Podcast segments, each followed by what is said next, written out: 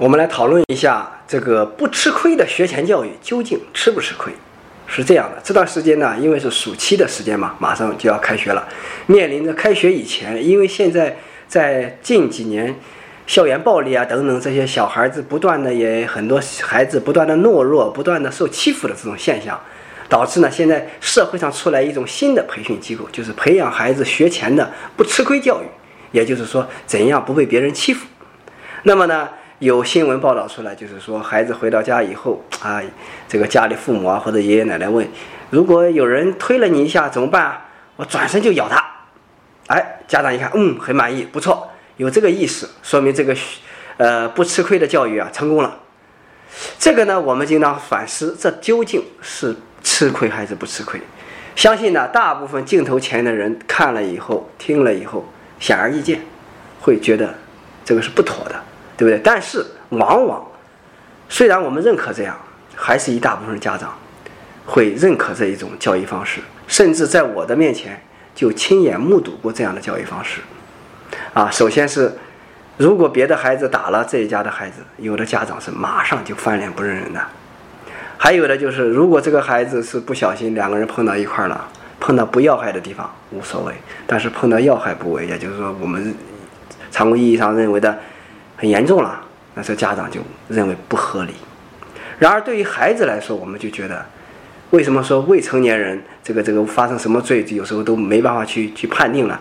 就他是一个未成年人，你不可能用常人的思维去这样去定论的。所以说，我们说不吃亏的学前教育究竟吃不吃亏？肯定吃亏。为什么说肯定吃亏呢？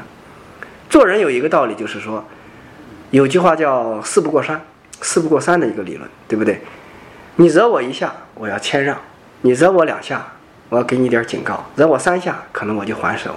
这可能是一种循序渐进的一个过程，没有说中国的文化从来就没有说你只要碰我一下，我就马上拳头去回击。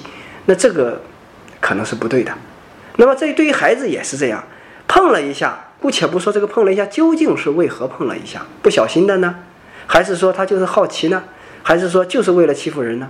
那就算是最恶劣的，是为了欺负人，他碰了你一下，你也不至于说回头就咬他，对不对？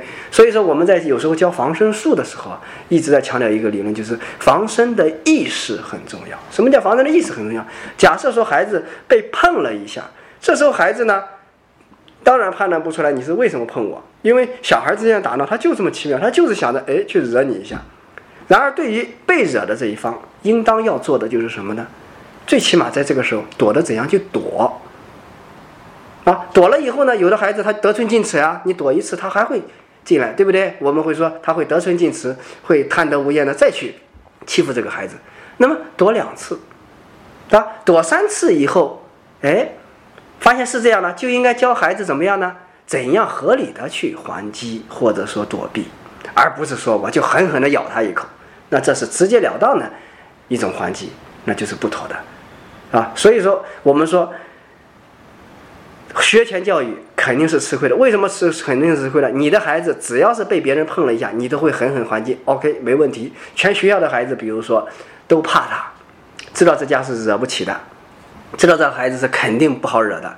但是问题是，迟早有一天有人会收拾他的，对吧？他会表现出一种天下无敌的样子。有一天。别人当人真的有实力的人欺负他的时候，他真的不好惹吗？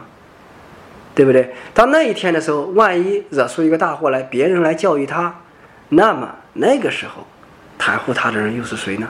所以说，学前教育不可能教育孩子怎样立刻去还击、去还手，而是教育孩子什么情况下应该去谦让，什么情况下应该去警告，什么情况下。要给对方一点点颜色，让对方知道你的厉害，或者说让别人知道你是不可以被欺负的，而并不是说让他就一定要还击对手。